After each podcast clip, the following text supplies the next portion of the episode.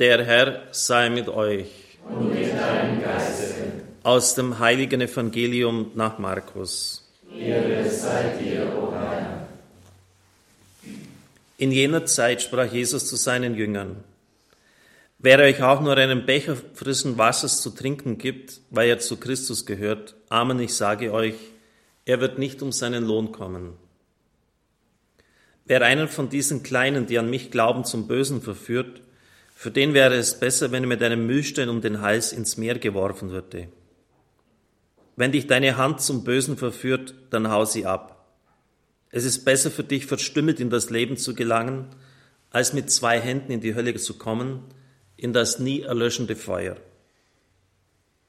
Und wenn dich dein Fuß zum Bösen verführt, dann hau ihn ab. Es ist besser für dich, verstümmelt in das Leben zu gelangen, als mit zwei Füßen in die Hölle geworfen zu werden. Und wenn dich dein Auge zum Bösen verführt, dann reiß es aus. Es ist besser für dich, einäugig in das Reich Gottes zu kommen, als mit zwei Augen in die Hölle geworfen zu werden, wo ihr Wurm nicht stirbt und das Feuer nicht erlischt. Denn jeder wird mit Feuer gesalzen werden. Das Salz ist etwas Gutes. Wenn das Salz die Kraft zum Salzen verliert, womit wollt ihr ihm seine Würze wiedergeben? Habt Salz in euch und haltet Frieden untereinander. Evangelium unseres Herrn Jesus Christus. Lob sei dir, Christus.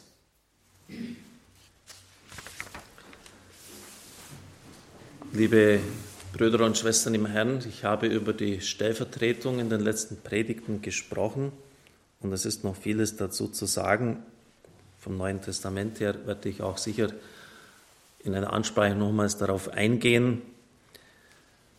Ich habe dargelegt, dass beim Trostbuch Jesaja 40, 45, 55, dem sogenannten zweiten Jesaja, Deutero Jesaja, in den vier Gottesknechtsliedern eine Gestalt dargestellt wird, besser gesagt eigentlich zwei, die ineinander geschoben sind.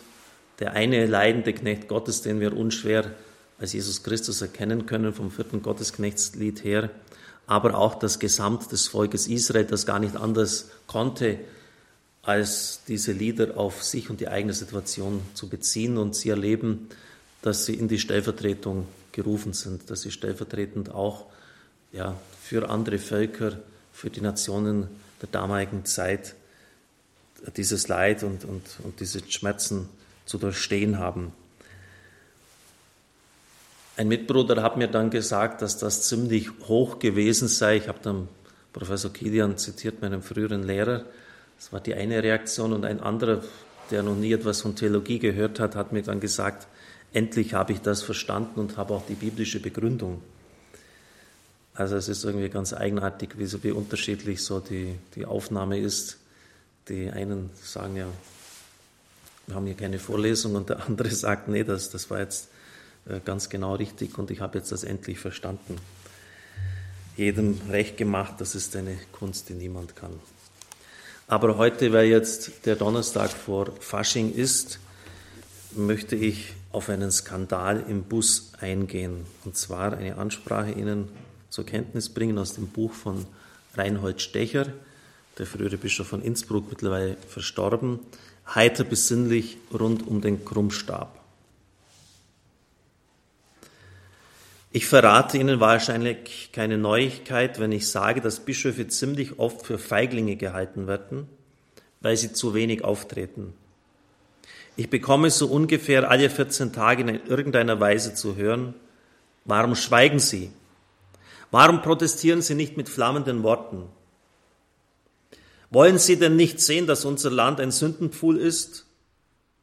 Herr Bischof, wo bleibt Ihr prophetisches Profil? Und wenn ich dann eine Stellungnahme zu einer Frage abgebe, heißt es gleich, da reden Sie. Und zu diesem anderen Problem sagen Sie nichts. Es ist also wirklich nicht leicht. Hier und da ist ein Hinweis wirklich berechtigt und vieles ist gut gemeint. Aber sehr oft kommt dieses Trommelfeuer doch aus bestimmten Ecken, in denen ein schwer zu durchschauendes Gemisch von heiligem, aber mäßig erleuchtetem Eifer, verdächtigen Fixierungen und pathologischen Hintergründen ein Klima erzeugt, in dem jedenfalls der verbissene Kampf gegen das Böse viel mehr bedeutet als die Freude über das Erlöstsein. Ich gebe gerne zu, dass ich kein geborener Savonarola bin. Das war einer der großen Prediger im 16. Jahrhundert, der ziemlich deutlich gesprochen hat.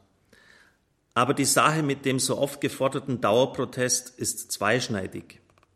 Ich erinnere mich an einen Feuerwehrhornisten in einem Dorf meiner Kindheit, der kein großer Künstler auf seinem Instrument war und darum Abend für Abend das Alarmsignal geprobt hat.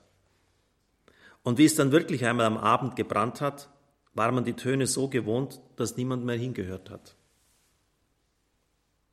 Ich kenne solche Moralalarmhornisten zur Genüge, bei deren Signalen kein Mensch mehr aufsteht. Proteste sind nun einmal in einer Gesellschaft, die von allen möglichen Denkanstößen Tag und Nacht gepufft wird, sinnvollerweise nur dosiert anzubringen. Und wenn sie mit zu viel Schaum vor den Lippen vorgebracht werden, wirken sie nicht sehr überzeugend. Der echte moralische Protest verlangt ein ruhiges Gewicht und eine innere Gelöstheit. Kreischende Trompetensignale verleiten zum Ohren zuhalten. In diesem Zusammenhang möchte ich Ihnen von einem Skandal berichten, der zwar kleinformatig war, aber doch ganz lehrreich ist. Der Pendler-Postbus zuckelt in der Früh das Tal hinaus und füllt sich allmählich mit den Leuten, die von den Dörfern und Höfen zu ihren Arbeitsplätzen draußen in den großen Orten fahren. Gleich hinter dem Chauffeur sitzt ein stiller kleiner Kapuzinerpater, der gerade im hintersten Kirchdorf auf Aushilfe war und nun dem Heimatkloster zustrebt. Er nützt die Zeit und liest in seinem Brevier, so gut das eben bei einem schaukelnden Postbus geht. Aber bei einer Haltestelle kommt ein lautstarker Zuwachs für die Passagiere. Der neue Mitfahrer hat wohl ein wenig in den Bars des Fremdenverkehrsortes aufgetankt. Und ein bisschen ordinär ist er sowieso. Große Hemmschwellen muss er nicht überwinden. Er füllt den Bus mit lauter Selbstgefälligkeit und starken Sprüchen und weiß sich ganz als Mittelpunkt. Da sieht er jetzt den Kapuzinerpater. Jetzt hat er sein Opfer. Du Pater, beginnt er in provokantem Ton, ich muss dir was sagen. Ich bin auf die Weiber wie ein Stier. Der Priester sagt nichts und beugt sich tiefer über sein Brevier. Das wirkt auf den Potenzprotz anfeuernd. Jetzt wird er dem Psalmenmurmler was vorlegen, dass der vor Verlegenheit weder ein noch ausweist. Aber weißt du, Pater, Kinder kriege ich keine. Im Bus ist es einen Augenblick still. Da hebt der kleine Kapuziner das Gesicht vom Brevier und sagt ganz laut, dann bist der Ochs. Spricht's und beugt sich wieder über die Gesänge Davids. Durch den Pendlerbus aber fegt ein Lachsturm wog zurück, dass die Scheiben klirren. Auch der Chauffeur kann die Fahrsicherheit nicht mehr garantieren, fährt rechts heran, hält, kreuzt die Arme übers Lenkrad und lacht mit. Der Mann mit den großen Worten steigt bei der nächsten Haltestelle verdächtig schnell aus. Das Lachen plätscht ihm nach. Oh, dieses Lachen in einem Pendlerbus ist gefährlich.